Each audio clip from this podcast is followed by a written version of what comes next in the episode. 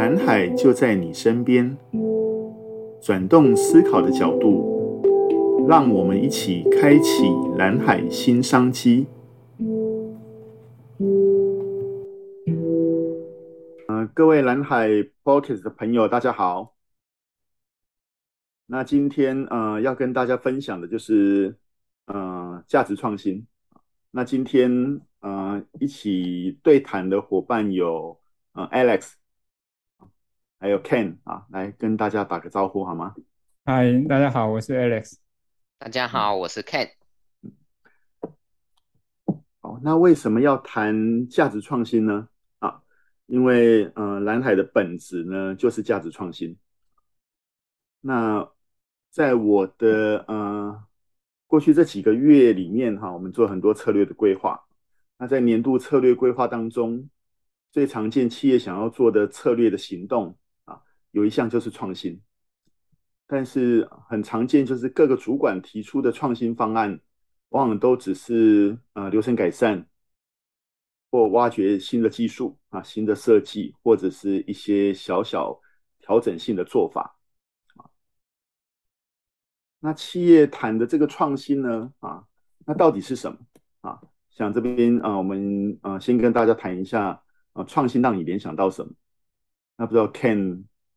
跟 Alex 啊，那让你们联想到的是什么呢？什么是创新？我觉得创新会联想到改变，会联想到科技，嗯、会联想到技术的进步或变革。嗯哼，我想从改变的角度来看，大家在看看到创新这件事情呢，大概有几个构面呢？哈。第一个，大家比较多的是从技术来引进，有新的技术改变了，那大家就会觉得新技术的应用是一种创新。那另外一种就是流程改变了，新的流程也会觉得是一种创新。那或者是工作方法的改变，那工作方法的改变可能提升了效率，那也可能会觉得是一种创新。或者是还有更深的，就把那个产品做了一些改变，不管是产品的功能增加了，或者是产品的那个大小哦做了改变哦，那这些都都是从创新的角度里面比较常看见的。那也有另外一种创新的角度在做的，就是整合性的创新。那种整合性的创新，就可能是商业模式的创新。啊，或者是一个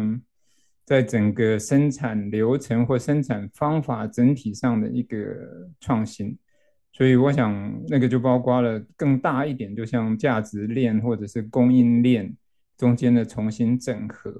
啊，或者是现在在网络世界里面比较流行的就是一个平台，平台式的连接或一个生态的创新，啊，所以一般在谈到创新的时候，其实。那个层次还蛮多的。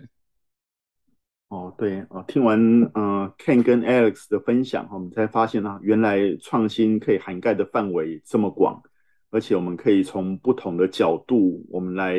看待，就是什么叫创，叫做创新。那谈完创新呢，就是呃，因为我们要谈价值创新嘛，哈，那谈完创新，那我们接下来谈谈什么叫做价值。那不知道就是 Ken 跟 Alex，哎，那你们认为价值是什么呢？我觉得，呃，谈价值的话，我们可以从其实可以从价格出发，因为所有的交易、所有的买卖、所有的消费都有牵扯到价格嘛。那事实上，呃，交易的本质其实是价值。嗯哼。就是不管是人或者是企业法人，你要你要买一个东西，一定是它对你有价值，而不是越便宜越好。嗯哼。所以我举一个比较夸张的例子啊，就是如果一支原子笔它价格只要一块钱，但是它对你没有价值的话，我们也不会去买它。嗯，是的。但是一间房子它是要上千万的，但是我们有。居住的需求，我们有跟家人一起生活的需求。那我们即便 贷款二十年，我们也愿意去消费它，花很多利息，我们愿意去消费它，因为那个价值是巨大的。所以我想，价值的本质就是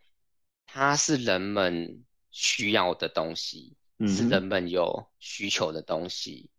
那也许这个需求是已经存在的，也许是还没被定义的，也许是还没被发现的。嗯，但是我觉得这些说显性或隐性的需求，那我们都可以把它称之为价值。嗯哼。如果更深一层来看那个价值的话，从商业上其实可以比较简单的给它一个定义，就是。顾客愿意买、花钱买的那一个东西，嗯，顾客愿意花钱，可能是因为你带来简单方便，或者是带来有一些你生活上的更舒适，啊，或者是像刚刚讲住房子有跟家人一起生活，有那个愉快愉悦，啊，那或者是。说，如果从企业的角度来看，你提升了它的生产力，提升了它的效率，嗯哼，然后或者是可能让消费者更简单、更容易的达到他想要的东西，啊，就像类似这样的东西都会提供一个比较大的价值。那或者像最近企业一直很流行在谈 ESG，然后谈到环保，谈到。对地球的责任啊，那这这个也是一个比较大的价值在背后啊，所以那个价值如果统瓜的来讲，对企业来讲就是顾客愿意付钱的那个项目。嗯嗯，所以听起来这个价值就是它，嗯、呃，它不是从就是制造方啊，就是从我们呃提供商品的角度来来看这个价值。而是要从顾客面啊来看待，就是那这个部分对他有没有价值，是这样子吗？嗯、对，就是就是真正的是顾客要的那个东西啦。嗯，那这这个部分可能如果像从企业讲，就是顾客愿意付钱的东西。那如果我们从工作面来讲，嗯、我在我的工作职位上能不能产生价值？那个价值不是看我做了什么东西或做了什么内容，而是看我的。下一手，或者是我服务的那个对象，他得到什么？哦所以那也是从需求面，或者是从顾客方来看待这个东西，才会能够去很清楚的定义说你所提供的价值是什么。嗯哼，OK。那如果是这样的话，那价值跟价值创新，它最大的不同是在什么地方？要把价值创新连在一起哈，其实就是还是要回到源头，就是你从创新的角度来做思考的时候，嗯哼，过去我们谈创新，其实有比较多的东西是放在改变，或放在没有人做过，我是第一个做的啊，或者是有即使有人做过，我做的跟人家不一样。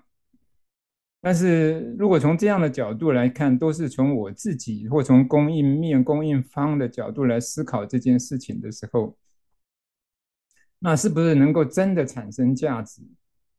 那这这一个地方其实是要更深刻的去看待的啊，因为我们对企业来讲，如果要真的去看你的价值，大概有三个层面嘛。嗯，第一个层面就是你对客户这一个层面有没有产生价值？嗯，第二个是你对企业、对股东这一块企业有没有赚钱，那也是会觉得是另外一个价值的地方。嗯哼。第三个层面就是从人员，就是企业在执行的面上有没有有更有效率、更简单、更方便，那也是另外一个价值。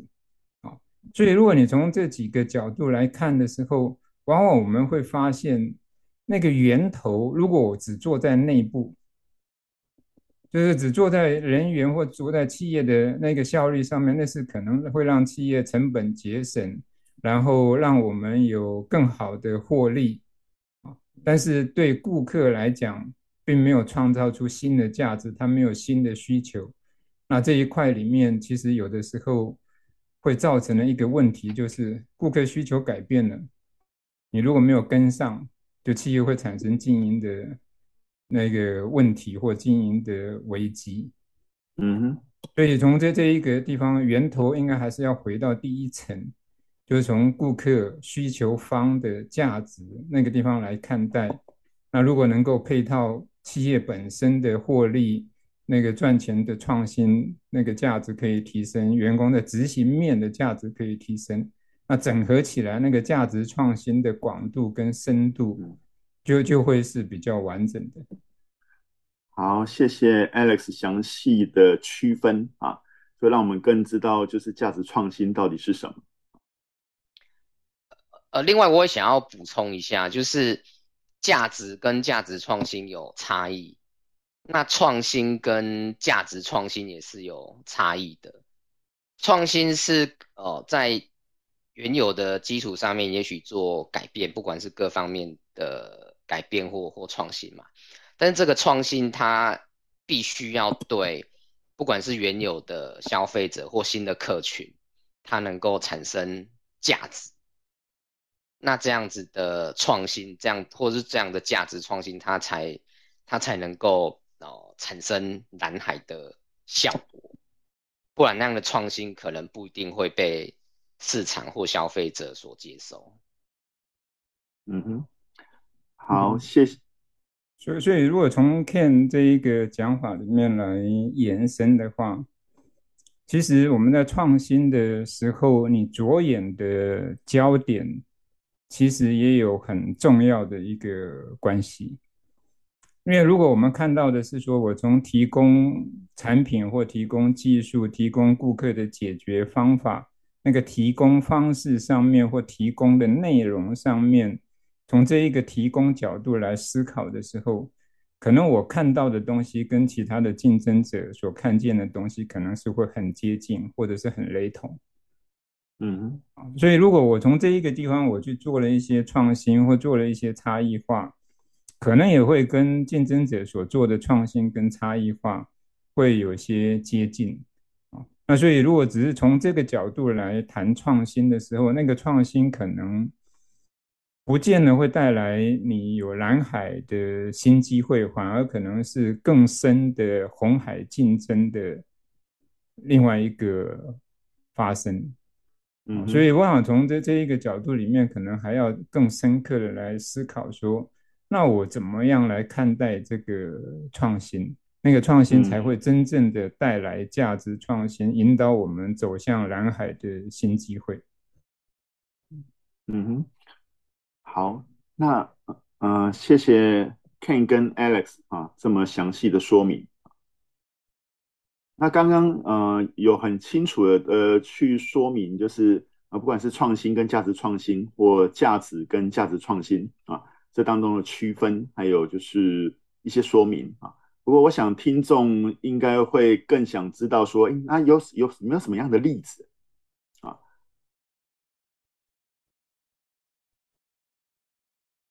我觉得我可以先分享一个创新。跟价值创新的对比，嗯哼，我们都知道说，呃，网络改变了这个世界嘛。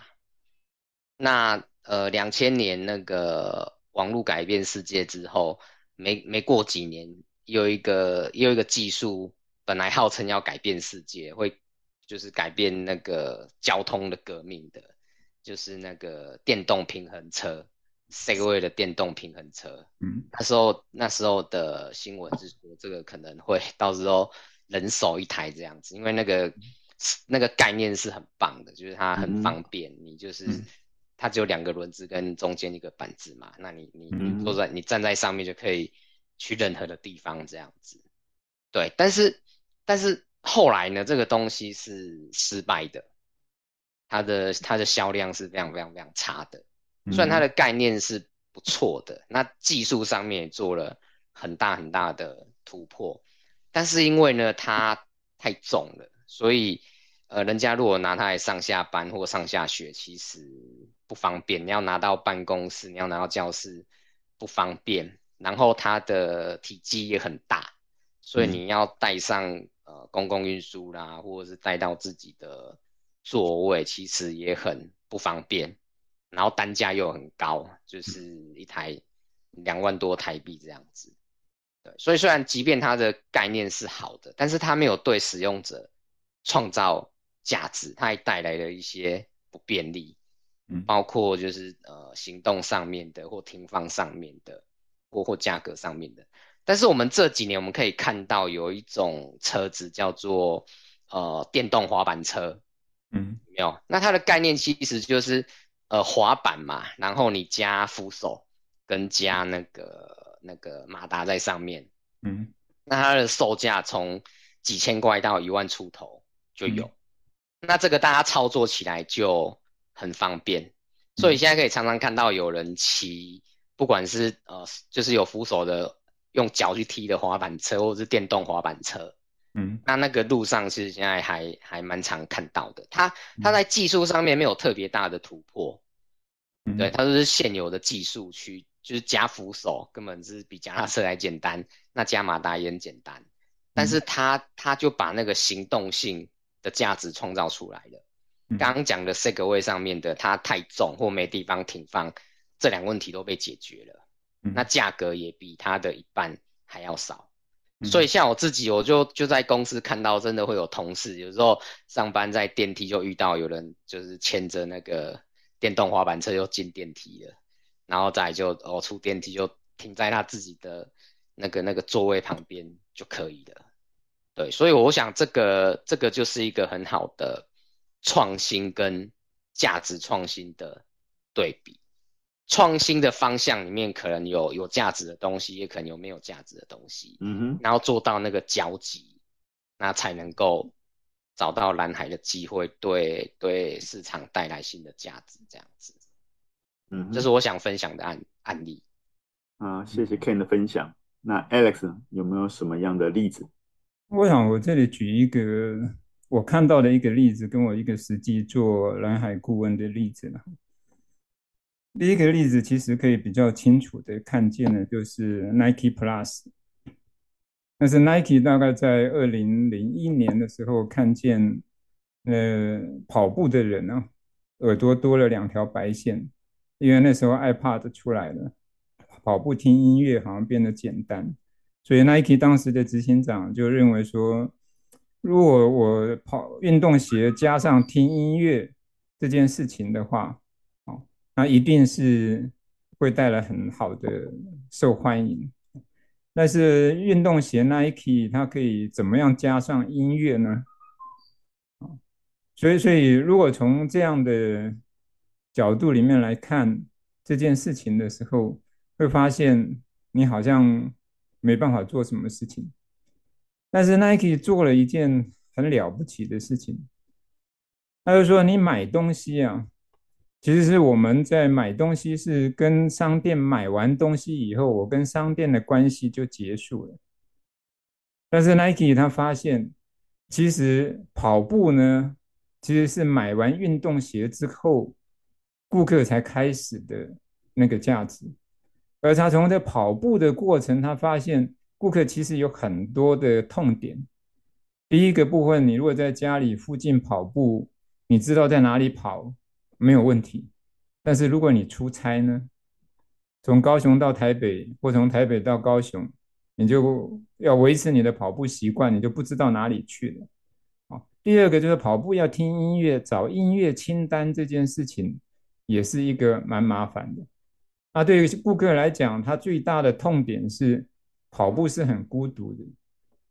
那如果我破纪录了，也没有人知道。哦，所以他把这样的东西做成 Nike Plus，变成一个 APP，把他的使用者连起来的。所以买 Nike 鞋子的人，其实是在买完鞋子的以后，跟 Nike 的关系才变得更密切。透过 Nike Plus，他可以很容易找到音乐清单，可以跟好朋友组成一个群组一起来分享，也可以知道我出差到哪里去，有知道什么样的运动的空间、跑步的路线。啊，Nike 还提供个个人的教练啊或指导课程来帮助那个 Nike 鞋子的使用者，可以很容易的得到跑步上面的提升。所以从二零零六年 Nike Plus 开始出现，一年之间它在美国的市场占有率就从百分之四十九跳到六十一。那么竞争的鞋子的市场可以一年之间提供大概快百分之十，超过百分之十的市场占有率，啊那是一个非常大的突破，因为它创造了顾客很明显的那个顾客的价值。啊，所以在这个地方就是很清楚的可以看见，顾客价值才是你在创新的。很重要的一个环节啊，对 Nike 来讲，它并不是坐在它的鞋子上，而是坐在顾客关系上面。那另外一个例子，其实是我自己在做完整的蓝海顾问专案的时候，那是一个 IC 设计公司。当初那个 IC 设计公司的董事长也是 IC 设计界的元老，他从台湾第一家 IC 设计公司的总经理下来，自己创业。那那时候他就认为他们有一个非常强的能力，就是可以把 IC 做得很小，打败世界无敌手。那的，他从这样的角度来做创业的时候，当初他想来做蓝海这一个专案，因为是他没有接触过蓝海这样的概念啊，所以他答应要来做。那做的时候，我跟他讲说，顾客的价值。才是关键，所以顾客的访谈需要一个很长的时间，所以当时四个月的专案，大概我们花了一个多月，快两个月的时间要做顾客访谈。他看了以后就跟我讲说，我们顾客只有五家，我没有很熟悉，所以在那么熟悉的顾客之下，还需要那么长时间吗？你把这个拿掉都没问题。我说不对吧？如果这个顾客不去访谈，不实际了解顾客的价值的时候，那我们这个专案就没什么意思。那干脆不要做好了。那看我很坚持，所以答应了就做。这做下去呀、啊，他才发现奇怪，原来顾客我们以为很熟悉，但为什么顾客一访谈下来，发现顾客的需要跟我们想的完全不一样？当初觉得做小是一个很重要的利基，现在顾客告诉他说，移动的时代来了，省电变得很重要。嗯，他突然发现他们省电这一块的能力并没有太强。哦，但是从顾客更深的去，我后来整理我们的资料，就发现说，我们总共访谈了大概三十几个顾客，包括他的顾客跟非顾客。之后发现一件事情，是他做 IC 设计二十几年从来没想过的事情。那一件事情把顾客的价值跟他们的生产设计整个东西连起来了，那就让创造了他一个非常大的跨越。五年之后，他股票上市，就就变成那个上柜的股王。所以我想从这一个角度。来看的时候，就是说，我们如果把那个价值只是从我供应面我能够做的能力去看，而没有去从顾客角度去看的时候，那个价值往往有的时候是没有对顾客产生价值，反而会漏掉一些顾客认为重要的东西，那就造成你经营上的问题或麻烦。相反的，如果你注意到顾客的那个价值之后，那个价值创新就会带来你的蓝海的机会。嗯，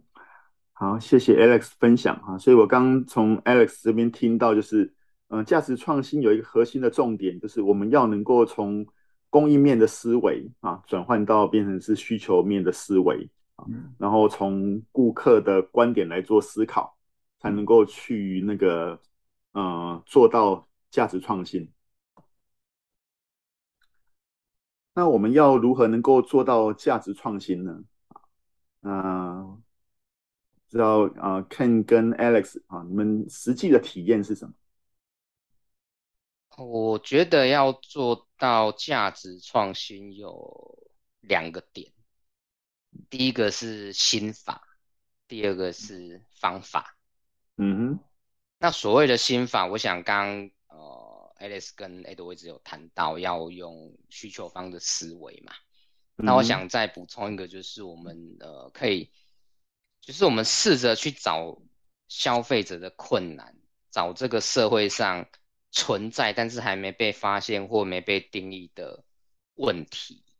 嗯哼，对，我们从这些方向去找到，哦、呃，这个就是不管是各个产业或这个社会上面需要有需要被价值创新的地方，我们我们有这个念头在心里面，所以是一个心法。那方法的话，我想蓝海策略本身提供了很多很简单易懂的工具跟流程。哦，那当然我们今天可能没有时间一一解释，不过我想我们在后面很多的单集里面都会个别去谈到这些工具或流程。嗯，那那我想这这个部分都可以让大家很具体的把这些抽象的心法，那用很具体的工具去去达成它的效果，找到机会，然后创造机会，然后把这个实际的执行方案把它定出来，都是蓝海策略有提供的方法。这这是我想分享的部分。对、嗯，我觉得在这里有一个很重要的关键呢，就是过去我做那么多的策略顾问案之后的发现。就是对供应方的思维跟需求方的思维，要很仔细的去辨别，因为过去我们所受的很多的训练里面呢，看起来是我们要了解顾客，但是其实都是供应方的思维。最简单的一个例子就是我们做的市场调查。啊，我们会做很多市场调查，或者最近像选举来了，我们会做很多民调，对不对？那为什么那个民调都不准呢？为什么市场调查做完了，我们的行销方案还是没有很成功呢？其实那个关键都是因为你是用了供应方的思维，你并没有真正了解到需求方的思维。所以我们会以为做市场调查完了，我就了解顾客的，不是，你是验证了你的想法，顾客是不是这样想？顾客怎么想？你真的了解了吗？我觉得这个才是我们在做要做价值创新的时候要非常慎重去审视的一件事情。我的思维有没有真的进入到需求方的思维？好，那我想在蓝海这整个。策略逻辑里面，跟它的系统工具里面，啊，它有很多的地方都会引导我们去转换这个思维，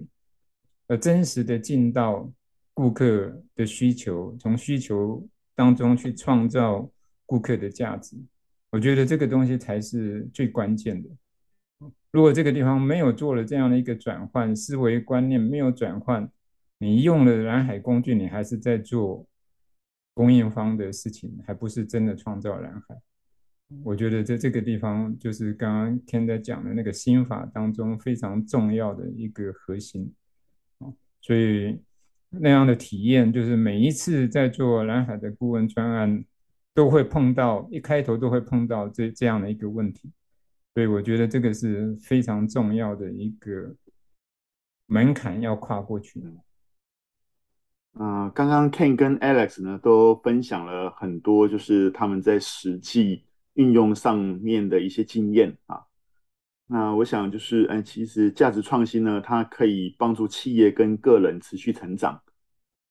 而且它能够去创造价值，那最终可以带来财务跟其他正向的一些回报啊。嗯，那这个部分是我觉得啊、呃，在蓝海价值创新里面哈、啊，这是很核心的部分。那最后，我想，呃，是不是邀请，呃，两位啊，是不是啊、呃，一句话就是，呃，总结就是啊，价值创新是什么？我想，如果要用一句话来形容价值创新的话，嗯，我想那个价值创新呢，就是要真正的去体会到顾客所需要的那个价值。嗯，对企业来讲，更重要的是要去掌握住。顾客愿意付钱买单的那个价值，那所以这一个价值，如果不是进入到顾客的世界，其实是不太容易发现的。我想这这个地方也是蓝海在蓝海策略在很多时候在应用的时候，大家会觉得很熟悉，但是实际上却做不到。最重要的关键其实就是这个，没有真正的做到价值创新。嗯哼，我想，呃，台湾的企业或个人都一直很努力的在追求创新，那我觉得这是一个很好的开始，也是一个很好的方向。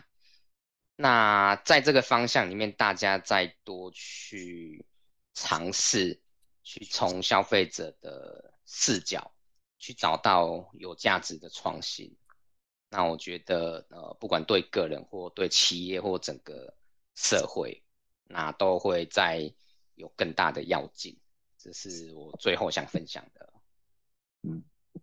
好，谢谢谢谢两位的分享啊。我想价值创新呢是呃台湾的企业哈，在未来的发展上面。我也要就是嗯，创造一个新的可能性啊，能够跳脱就是单就是代工啊，或者是惯有的一些就是商业模式的一些做法啊，创造更多的利润跟价值啊，嗯，需要聚焦发展的一个重要的观念。那今天的呃，蓝海就在你身边 Podcast 的分享啊，就到这边啊，谢谢各位。好，谢谢，谢谢，拜拜。好，拜拜。